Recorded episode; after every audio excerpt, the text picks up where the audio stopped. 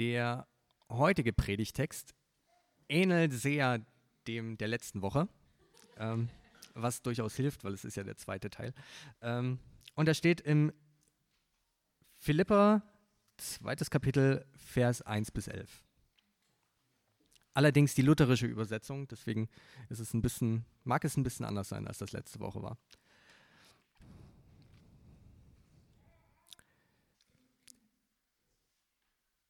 Ist nun bei euch Ermahnung in Christus, ist Trost der Liebe, ist Gemeinschaft des Geistes, ist herzliche Liebe und Barmherzigkeit.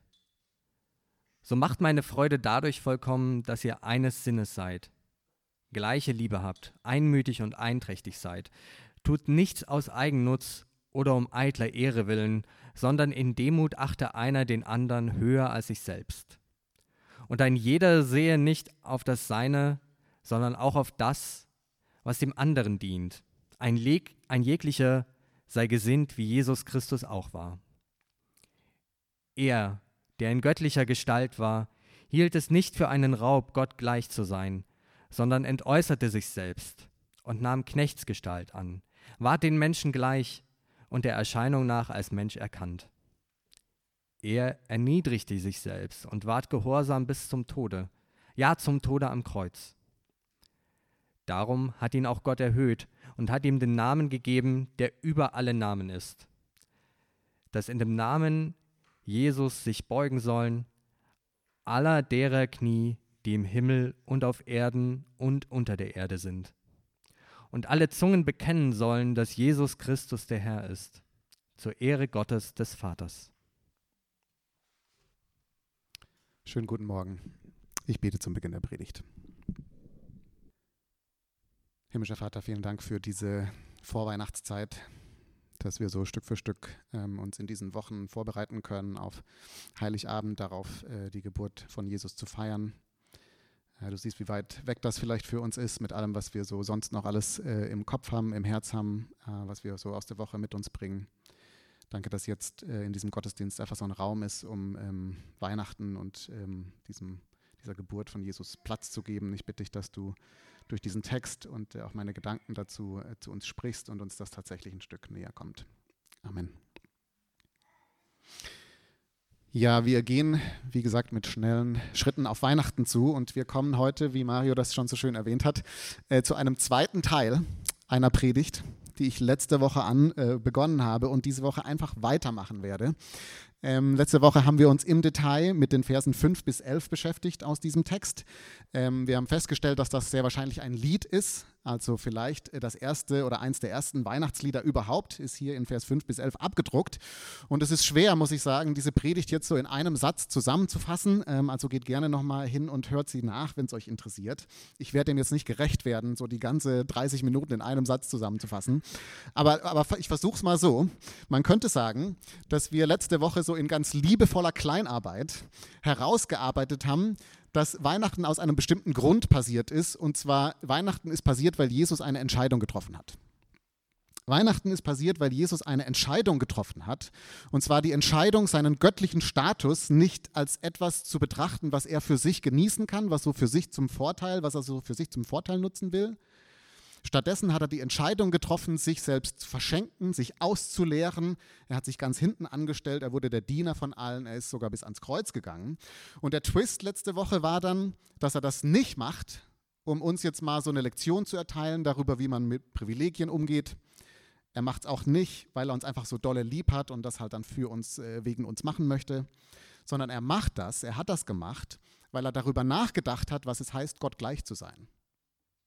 Er hat sich überlegt, was es wohl heißt, so wie Gott zu sein. Und dann hat er festgestellt, das Natürlichste für Gott ist es, sich selbst zu verschenken, anderen zu dienen. Das ist das Natürlichste, das ist, was es heißt, Gott gleich zu sein, hat Jesus festgestellt und dann hat er es gemacht.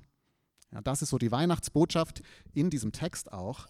Es kommt an Weihnachten kein Wesen zu uns, das jetzt Eindruck hinterlassen möchte, das uns irgendwie seinen Willen aufzwängen möchte, sondern es kommt ein Wesen zu uns, das ganz natürlicherweise von dem, wer er ist, einer von den Armen wird, einer von den Übersehenen wird, um uns Menschen zu dienen. Das haben wir uns letzte Woche angeschaut. Wir haben uns sozusagen viel mit Gott und dieser Entscheidung beschäftigt. Und dann blieb am Schluss nur eine Frage offen. nämlich die Frage, was hat das alles mit uns zu tun? Ja, was hat das alles mit uns zu tun? Und interessanterweise beantwortet Paulus diese Frage tatsächlich auch selbst in diesem Text.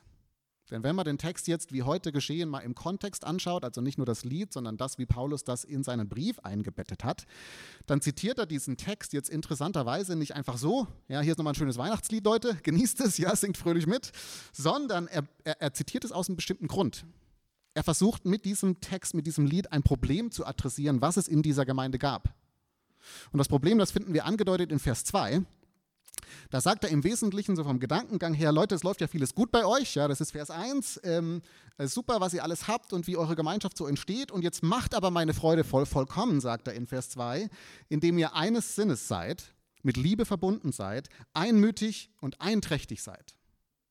Anders gesagt, macht meine Freude dadurch vollkommen, indem ihr aufhört zu streiten macht meine Freude dadurch vollkommen, indem ihr aufhört zu streiten. Ja, ihr geratet offensichtlich ständig aneinander. Jeder denkt nur an sich, kommt dann in den nächsten Versen. Und das ist nicht gut, Leute. Ja, da habt ihr Raum zum Wachsen. Und was euch helfen könnte, was euch helfen könnte, aufhören zu streiten und nur an euch selber zu denken, ist, wenn ihr die gleiche Haltung hättet wie Jesus. Und diese Haltung, die ist ja so schön ausgedrückt in diesem Weihnachtslied, das ihr auch kennt. Ja, und ich zitiere es euch nochmal. Hier ist, äh, was euch helfen könnte. Das ist der Gedankengang hier. Paulus zitiert dieses Weihnachtslied, er erinnert die Leute an Weihnachten, damit sie aufhören zu streiten. Jetzt sagen einige von euch vielleicht, schön, nett, aber ist nicht mein Thema. Ja, ich streite gerade mit niemandem, mein Leben ist völlig in Ordnung. Ich bin auch einer von den 30 Prozent der Menschen in Berlin, die tatsächlich nach Hause fahren zu den Eltern. Ja, das ist auch alles okay. Ja, also äh, bei mir ist kein Streit, ist jetzt nicht so das Problem. Aber das ist nicht der Punkt. Ja, der Streit, den Paulus hier erwähnt, das ist, glaube ich, nur ein Anwendungsbeispiel für eine Thematik, die er ansprechen möchte und die tiefer liegt. Wie wir gleich sehen werden, ist das, was Paulus hier aufgreift und worauf er dann Weihnachten anwendet, der gleiche Grund, warum wir oft nicht nur streiten, sondern einfach auch unglücklich sind. Warum wir tatsächlich nur uns selbst im Blick haben. Was dann zu Streitereien führt oder zu Distanz führt in unseren Beziehungen. Da ist, wo Paulus hin möchte, zu einem tieferen Punkt. Oder um es mal positiv zu formulieren, Weihnachten hat für Paulus das Potenzial, dass es uns von einem unglücklichen Herzen zu einem ruhigen Herzen bewegt. Von einem unglücklichen Herzen zu einem ruhigen Herzen. Und das ist, was ich mit euch anschauen möchte heute Morgen unter drei Überschriften. Zunächst mal das unglückliche Herz, dann das ruhige Herz und schließlich die Melodie, die unser Herz beruhigt. Das unglückliche Herz, das ruhige Herz und die Melodie, die unser Herz beruhigt. Zunächst mal das unglückliche Herz.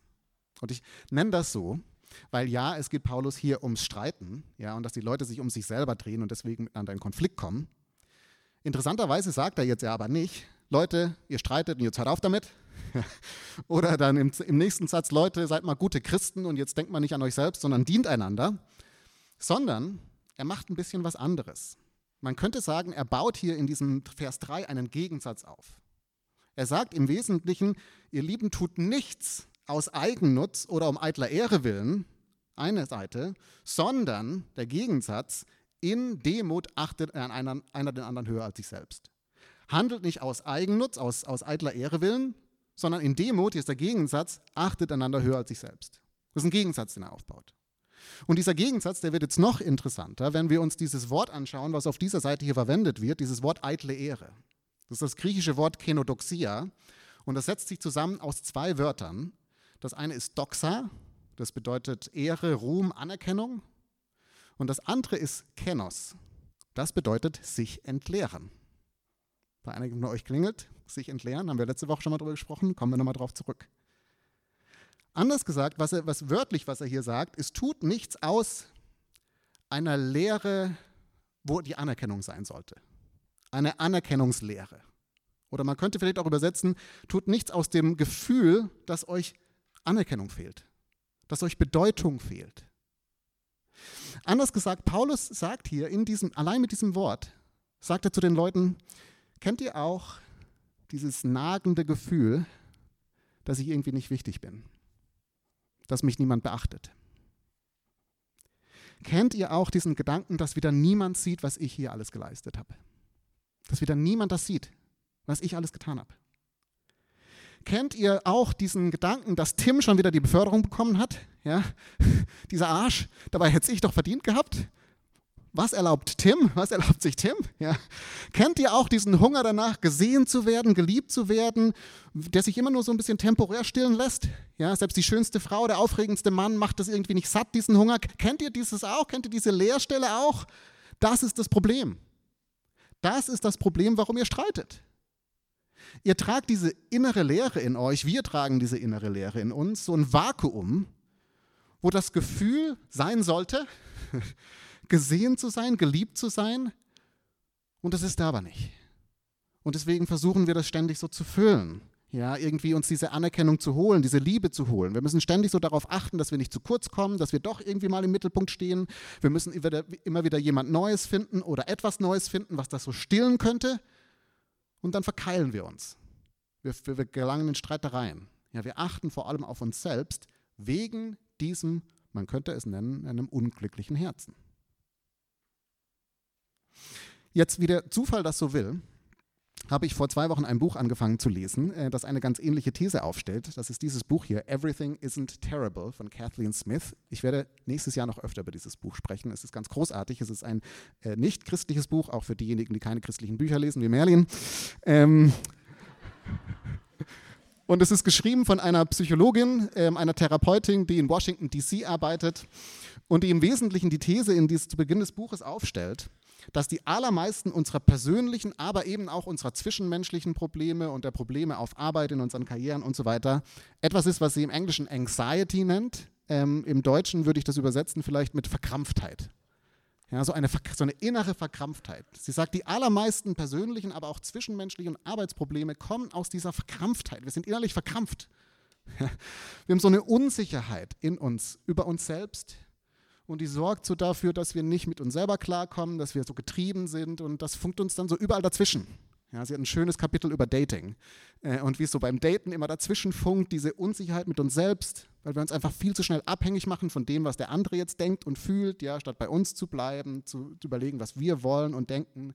Das macht das Arbeits, unsere Arbeiten kaputt, weil wir entweder die Welt niederreißen wollen und in, in Burnout landen, weil wir irgendwie uns selbst oder irgendjemand da was beweisen wollen, keine Ahnung was, oder es paralysiert uns auf der Arbeitswelt, in der Arbeitswelt, dass wir nur so das Mindestmaß machen, ja, ja nicht raustrauen und mal vielleicht Grenzen austesten, weil wir immer so Angst haben, was passiert, wenn wir das nicht schaffen.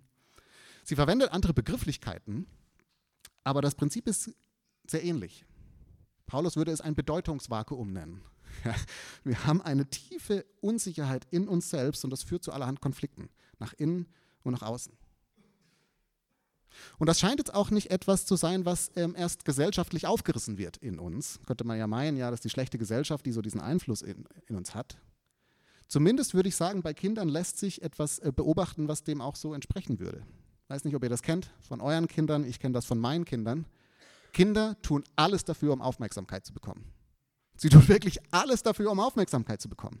Und wenn gar nichts anderes mehr funktioniert, weil Mama und Papa jetzt einfach mal reden wollen, dann notfalls machen sie etwas, was absolut verboten ist, was, wo sie wissen, dass sie auf keinen Fall machen sollten, ja, und was die Mama und Papa tierisch aufregen wird.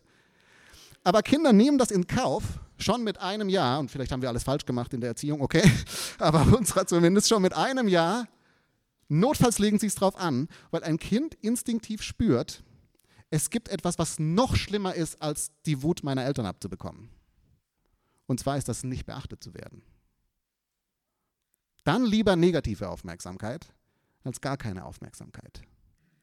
Schon ein Kind sehnt sich danach, mehr als alles andere, Aufmerksamkeit zu bekommen. Das Gefühl zu haben, gesehen zu haben, geliebt zu sein, irgendwie wertvoll zu sein. Das ist schon bei uns Kindern, bei Kindern angelegt.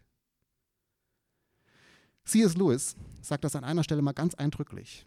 Er sagt, das Schlimmste, was einem Menschen passieren kann, sind nicht körperliche Schmerzen, sind keine Beziehungsschmerzen, ja, ist auch nicht die schlimmste Verletzung, die ein Mensch einem zufügen kann in einem Streit. Das Schlimmste, was einem passieren kann als Mensch, ist von niemandem beachtet zu werden. Von niemandem beachtet zu werden.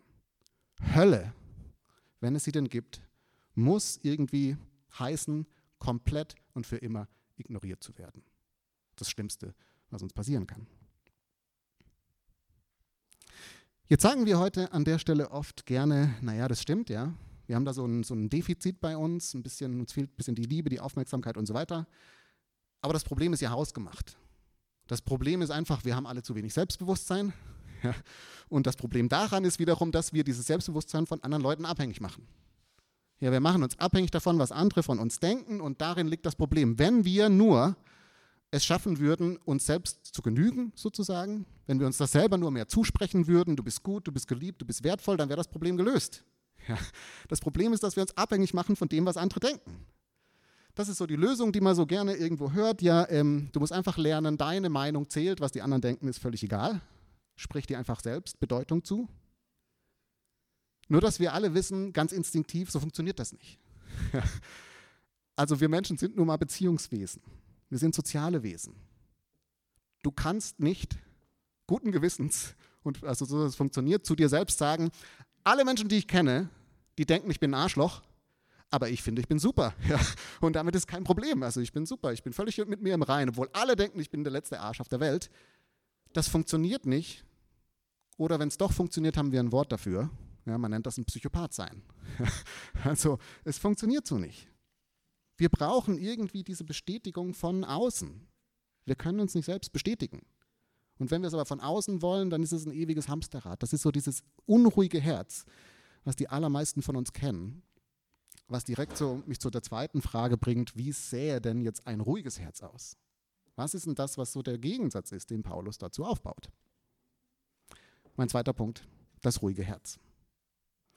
Und das ist deshalb wiederum, finde ich, ganz interessant, weil Paulus hier ein ruhiges Herz beschreibt, aber beschreibt es jetzt interessanterweise nicht mit einem Wort, das wir damit in Verbindung bringen würden normalerweise, und zwar sagt er, tut nichts aus eitler Ehre willen, also, also aus so einem unruhigen Herz heraus, sondern in Demut achte einer den anderen höher als sich selbst. Der Gegensatz, den er aufbaut, ist zwischen dieser, dieser Bedeutungslehre und Demut. Jetzt ist Demut so ein Wort, damit kann ich ehrlich gesagt nichts anfangen. Ja, es ist ähm, so vielleicht meine Eltern noch gebraucht vor 50 Jahren. Heute ist das ganz wenig im Verwendungsgebrauch. Was ist, was ist das denn überhaupt? Spannend ist jetzt aber erstmal einfach ganz simpel festzuhalten, dass Paulus hier einen, einen Gegensatz sieht. Er sagt, dass der, das Gegenteil von Bedeutungslehre, also dass ich innerlich leer bin und nach Anerkennung mich ähm, sehne, ist Demut. Anders gesagt, was immer Demut ist, es muss irgendwas damit zu tun haben, dass man innerlich voll ist. Wenn das eine ist, innerlich leer zu sein und ständig danach zu hungern, muss das andere irgendwie voll zu sein bedeuten. Man muss irgendwie innerlich, innerlich voll sein, aus so einer Fülle herauskommen. Das ist so ein erster spannender Hinweis, den er gibt. Das zweite, den zweiten spannenden Hinweis, den er gibt, ist, dass er Demut jetzt mit etwas, mit dem in Verbindung bringt, worauf man achtet. Ja, also was man Aufmerksamkeit schenkt. Das hat auch was mit Demut zu tun. In Vers 4 zumindest sagt er dann, ein jeder, ein jeder sehe, also worauf schaust du, nicht auf das Seine, sondern auf das, was dem anderen dient. Eine andere Übersetzung übersetzt das mit achten, auf das Wohl des anderen achten. Anders gesagt, Demut hat etwas damit zu tun, worauf man achtet, wo man hinschaut sozusagen. Was jetzt, würde ich behaupten, wieder mit, diesem, mit dieser Dynamik von innerer Leere oder innerer Fülle zu tun hat. Also es ist ein bisschen so wie mit dem Essen. Ja. Wenn man so richtig Hunger hat, wenn im Bauch eine Leere vorherrscht, dann ist es schwer, über irgendwas anderes nachzudenken, als darüber diese Leere irgendwie zu füllen. Ja. Ganz intuitiv geht der Blick nach innen sozusagen in den Bauch und das, was da fehlt. Also ich wohne in der Nähe vom Rembrandt-Burger und wenn ich so richtig Hunger habe, dann muss ich einen großen Bogen um diesen Rembrandt-Burger herum machen, weil es ist fast unmöglich, da vorbeizulaufen, diesen guten Geruch zu riechen und nicht zu denken, also zumindest Pommes müssen jetzt sein. Ja, also gute Predigt, vor, äh, Predigt schreiben ist nicht mehr möglich, wenn ich mit Hunger bei Rembrandt-Burger vorbeilaufe. Während wenn der Magen voll ist, dann ist es ganz entspannt, da vorbeizulaufen. Das riecht zwar gut, ist voll nice, aber ich kann trotzdem weiter innerlich meine Predigt schreiben. Ich habe ich hab Bandbreite sozusagen, über etwas anderes nachzudenken, weil ich von so einer Fülle herauskomme. Ich muss mich nicht mit meiner Lehre beschäftigen, sondern weil da eine Fülle ist, kann ich mich mit anderen Dingen beschäftigen. Das ist das Gleiche hier. Wenn ich leer bin, wenn diese innere Stelle nicht gefüllt ist, dann ist es ganz natürlich, dass mein Blick halt immer über mich, um mich selbst geht, sich dreht. Wie wirke ich? Wie geht es mir? Ich bin einfach im Fokus. Aber wenn ich voll bin, dann habe ich Bandbreite wegzuschauen, weil ich so ein ruhiges Herz habe. Und dann kann ich darüber nachdenken, was anderen gut tut. Das ist das, was Paulus meint mit Demut.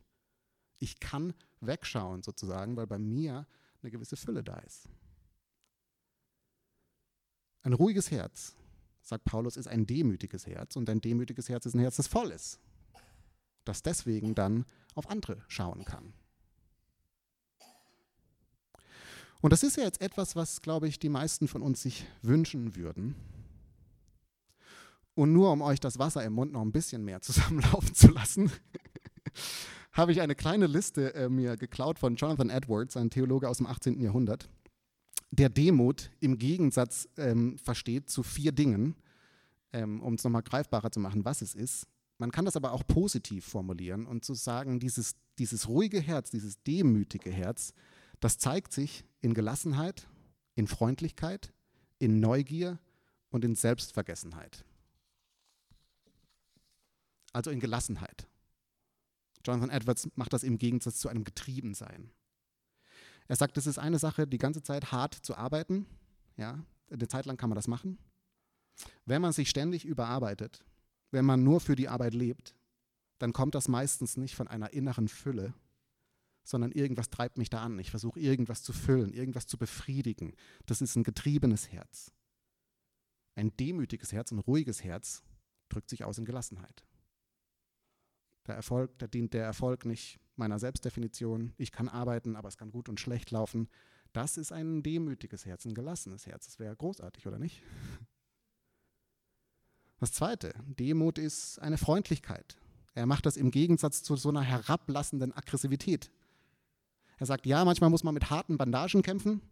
Manchmal ist es gut, sarkastisch zu sein und so einen Punkt zu machen, um mal anderen zu zeigen, dass sie Quatsch denken. Aber wenn ich nur am Giften bin, wenn ich nur dabei bin, mich lustig zu machen über andere Leute, wenn ich nur dabei bin, bei allen zu kritisieren, was sie schlecht machen, dann stehen die Chancen gut, dass es daher kommt, dass ich Menschen abwerten muss, damit ich mich besser fühlen kann. Ich muss anderen zeigen, warum sie so viel Mist machen, damit ich meine Lehre füllen kann, sagen kann, naja, ich bin schon bedeutsam, weil ich mache es zumindest besser als du. Anders gesagt, so freundlich sein zu können, wertschätzend sein zu können, differenzieren zu können, das ist jetzt nicht nur ein Zeichen von Nettigkeit, sondern es ist ein Zeichen von Sattsein. Von Sattsein, von einem vollen, von einem ruhigen Herz. Wenn ich Menschen stehen lassen kann und ehrlich freundlich sein kann, das ist ein Zeichen für ein ruhiges Herz. Das wäre großartig, oder nicht? Der dritte Punkt, Neugier. Er macht das im Gegensatz zu Selbstsicherheit. Wenn jemand sagen muss, ich habe recht, wenn jemand nie an sich zweifelt, wenn jemand nicht zuhören kann, keinen Rat annehmen kann, dann würde Jonathan Edwards sagen, ist das ein Zeichen von innerer Leere. Man muss Recht haben. Es ist so viel Unsicherheit in mir über mich selbst, dass ich mich ständig versichern muss. Und ich versichere mich dadurch, dass ich ständig einfach Recht haben muss. Allen zeigen muss, mir selber zeigen muss, nee, nee, ich weiß schon, wie es funktioniert. Ja, also ich, ich habe ich schon drauf. Während ein ruhiges Herz neugierig sein kann, gelassen sein kann ja, vielleicht hast ja du recht. Das ist voll interessant. Ja, sag mal du, wie du das siehst. Ähm, ich kann einfach vielleicht von dir lernen. Ein, ein, ein neugieriges, ein ruhiges Herz kann neugierig sein, weil es nicht gefährlich wird fürs Selbstbild, wenn ich falsch liege. Und schließlich der letzte Aspekt, den ich am spannendsten finde. Er sagt, demütig zu sein ist Selbstvergessenheit im Gegensatz zu einer Selbstbesessenheit. Und was er damit meint, ist, dass ähm, ja, das Klassische, wie Menschen sich um sich selbst drehen, ist, dass sie es nach außen tragen sozusagen und angeben, sich ständig selber loben. Ja, die Narzissten und Narzisstinnen, die wir auch so kennen, ja, die ständig darüber reden müssen, wie toll sie sind. Er sagt aber, es gibt eine zweite Form der Selbstbesessenheit, die wir meistens übersehen. Und das ist, sich selbst zu hassen. Also unsicher zu sein, schüchtern zu sein, sich, sel sich selbstständig fertig machen. Die Gedanken kreisen sich dann nicht darum, wie toll ich die ganze Zeit bin, sondern die Gedanken kreisen sich die ganze Zeit darum, wie schlecht ich bin, was ich alles nicht hinkriege, dass ich wieder nicht so bin, wie ich sein sollte. Ich sehe nicht so aus, wie ich sein sollte. Ich kriege das nicht geleistet, was ich sein sollte und so weiter. Es ist das Gleiche, nur in negativ sozusagen. Es ist wieder ein um sich selbst drehen. Ich bin nicht gut genug, andere sind besser. Der Fokus ist wieder auf mir. Ja, es ist Selbstbesessenheit. Und das Gegenteil dazu, wie C.S. Lewis das so prägnant mal formuliert hat, ist Demut. Demut heißt nicht weniger von dir zu denken, sondern weniger über dich selbst nachzudenken. Du hast dich einfach ein Stück selbst vergessen. Das ist ein volles Herz. Ja. Das ist Selbstvergessenheit statt Selbstbesessenheit. Oh, wie großartig wäre es, dieses Herz zu haben. Wie kommen wir denn dahin? Das bringt mich zu meinem dritten Punkt, die Melodie, die unser Herz beruhigt. Denn beim ersten Lesen weiß nicht, wie es euch so ging mit diesem Text, hat man den Eindruck, was Paulus hier sagt, ist, habt einfach die gleiche Haltung wie Jesus. Ja, also seid mal bitte demütiger, macht das bitte nach. Ja, so wird das ja schnell verstanden, finde ich. Ähm, nur wenn man das so versteht, dann geht das, glaube ich, wahnsinnig schief. Denn entweder, was dann passiert, wenn man das so versucht zu leben oder auch so predigt, dann bedeutet das einfach, dass Leute mit einer inneren Lehre versuchen jetzt für andere da zu sein und andere höher zu achten. Was dazu führt, dass man insgeheim eben doch erwartet, dafür gesehen zu werden und das genau dann die Anerkennung ist, die man sich erhofft. Ja, ich bin so demütig, habt ihr jetzt schon alle gesehen? Oder es führt dazu, dass man ständig anderen dient und insgeheim erhofft, dass die jetzt auch mal sich zurück, zurückdienen. Ja, was ich, also seit drei Jahren mache ich alles, was du willst. Warum gibst du mir nicht zurück? Ja, das ist also sorgt nur für Bitterkeit. Das kann nicht gemeint sein. Oder noch schlimmer, es führt dazu, dass Menschen, die einfach wirklich mit sich selbst sich beschäftigen müssen, die auch gar nicht anders können, weil sie vielleicht in der Depression festhängen, weil vielleicht andere Sachen einfach sind, wo es wirklich mal um sich selber gehen muss, bei solchen Predigten einfach mit einem schlechten Gewissen nach Hause gehen. Jetzt bist du auch noch selbstsüchtig. Ja? Was ist denn mit dir los? Das ist ein ganz dünnes Eis, einer zum Beispiel gerade depressiven Person zu sagen, kümmere dich doch mal um andere. Das wird dir helfen. Alles, was das tut, ist die Selbstverurteilung nur noch größer zu machen. Das kann nicht gemeint sein. Und ich glaube auch nicht, dass Paulus das macht. Ich glaube nicht, dass Paulus das macht. Ich glaube, was Paulus hier macht, ist uns ein, er lädt uns ein, hinzuschauen. Er lädt uns ein, hinzuschauen. Ich weiß nicht, ob das eurer Lebenswirklichkeit entspricht. Meiner entspricht es auf jeden Fall. Dass so die einzigen Zeiten, jetzt mal Gott ausgeklammert, die einzigen Zeiten, in denen so richtig Ruhe in mein Herz kommt, in denen ich gelassen bin, freundlich bin, neugierig bin, selbstvergessen bin. Die einzigen Zeiten, in denen das passiert, ist, wenn ich von etwas oder von jemand so richtig begeistert bin und dieses, dieser jemand oder dieses etwas auch von mir so richtig begeistert ist. Ja. Also so ganz viel Bestätigung kommt von etwas, was ich selber ganz toll finde. Also wenn ich zum Beispiel verliebt bin, so richtig verliebt und denke, Susi ist die Beste, und Susi dann sagt, ich finde Alex ist der Beste, ja, dann ist es so richtig, dann kehrt Ruhe in mein Herz ein. Weil Susi, die tollste Person des Universums, findet mich jetzt also auch den tollsten Menschen des Universums. Für eine Zeit kommt da Ruhe rein. Oder wenn ich einen Job finde, eine Aufgabe, etwas, was ich denke, was wichtig ist und ich mache das ja und ich kann das irgendwie machen und ich mache das sogar gut und bin da erfolgreich, also das, was ich denke, was das Beste ist, was man machen sollte, was so richtig toll wäre und das Beste, was man machen sollte, sagt zu mir, du bist auch toll, du kannst das, du machst das, ist ja großartig. Dann kommt so ein bisschen Ruhe rein. Bei zweiterem in der Regel ist der Absturz noch viel tiefer. Was wir wissen von allen Star Stars und Sternchen und Businessmenschen, die richtig erfolgreich geworden sind und in der Regel irgendwo ganz, ganz unten landen, weil es überhaupt nicht erfüllt. Aber für eine Weile schafft uns das ein ruhiges Herz. Unser Herz wird genau dann ruhig, wenn wir Liebe, wenn wir Bestätigung, wenn wir Wertschätzung von jemand oder von etwas erhalten, was wir wertschätzen. Dann entsteht Fülle. Und was Paulus jetzt macht, glaube ich, mit diesem Lied, ist, er lenkt unseren Blick auf zwei Dinge. Das eine, was er uns nochmal zeigt, ist die Schönheit von Jesus. Er sagt nochmal, und das haben wir uns letzte Woche ganz ausführlich angeschaut, er sagt, schaut euch mal diesen Gott an. Schaut euch mal, wenn wir vor uns haben hier. Hier ist jemand, dessen größtes Anliegen nicht ist, ein möglichst gutes Leben zu haben oder dass alle machen, was er sagt, ja, zu herrschen, gefeiert zu werden, sondern hier ist jemand, der auf die Welt kommt in Windeln, in eine Krippe, umgeben von den Ärmsten der Armen und der sein Leben dann damit zubringt, die dreckigen Füße von irgendwelchen Fischern aus dem jüdischen Hinterland zu putzen. Einfach weil er Freude daran hat. Einfach weil er Freude daran hat. Zu dienen, das ist unser Gott. Das schönste Wesen des Universums. Schaut hin. Ja, schaut hin. Das ist das Erste, was er macht. Und das Zweite, was er uns zeigen will, ist, ja, dieses Wesen hat das nicht wegen uns gemacht. Darüber haben wir letzte Woche gesprochen. Er hat das wegen sich gemacht, weil das einfach seinem Naturell entspricht. aber er hat es gemacht für uns. Er hat sich verschenkt an uns. Er dient uns damit. Er hat uns damit im Blick. Er hat sich ausgeleert, damit unsere Lehre gefüllt wird. Wenn wir die biblischen Texte ernst nehmen, wenn sie recht haben, dann kommt diese Bedeutungslehre, die Paulus da anspricht, daher, dass wir eigentlich geschaffen sind, Gottes Lächeln zu erleben. Wir sind als Menschen eigentlich dafür geschaffen, Gottes Lächeln zu erleben, seine Liebe zu erleben, das zu spüren, das wahrzunehmen, daraus zu leben. Dafür sind unsere Herzen gemacht, dass wir das wissen, dass wir das erleben. Gott sieht mich, Gott liebt mich, er freut sich über mich. Deswegen ist diese Lehre auch so gottgroß sozusagen und wir kriegen sie immer nicht gefüllt, weil sie einfach zu groß ist.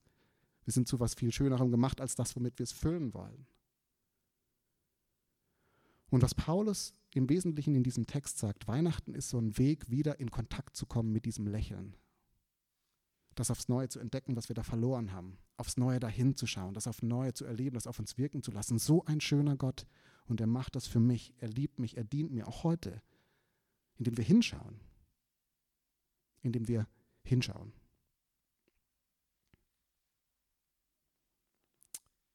Ein letzter kleiner Gedanke. Als Projektkirche stecken wir ja im Moment mitten in einer Übergangsphase. Wie die meisten von euch wissen, wir legen einen neuen Fokus fürs nächste Jahr. Wir wollen uns ein bisschen verändern. Und wir haben gesagt, dieser Fokus, der soll Großfamilie sein. Also wir wollen im nächsten Jahr nochmal bewusster darauf achten, dass wir ein bisschen näher zusammenrücken als Gemeinde, dass wir uns mehr im Blick haben, dass wir aufeinander achten, also ein Stück von dem machen, was Paulus hier auch beschreibt.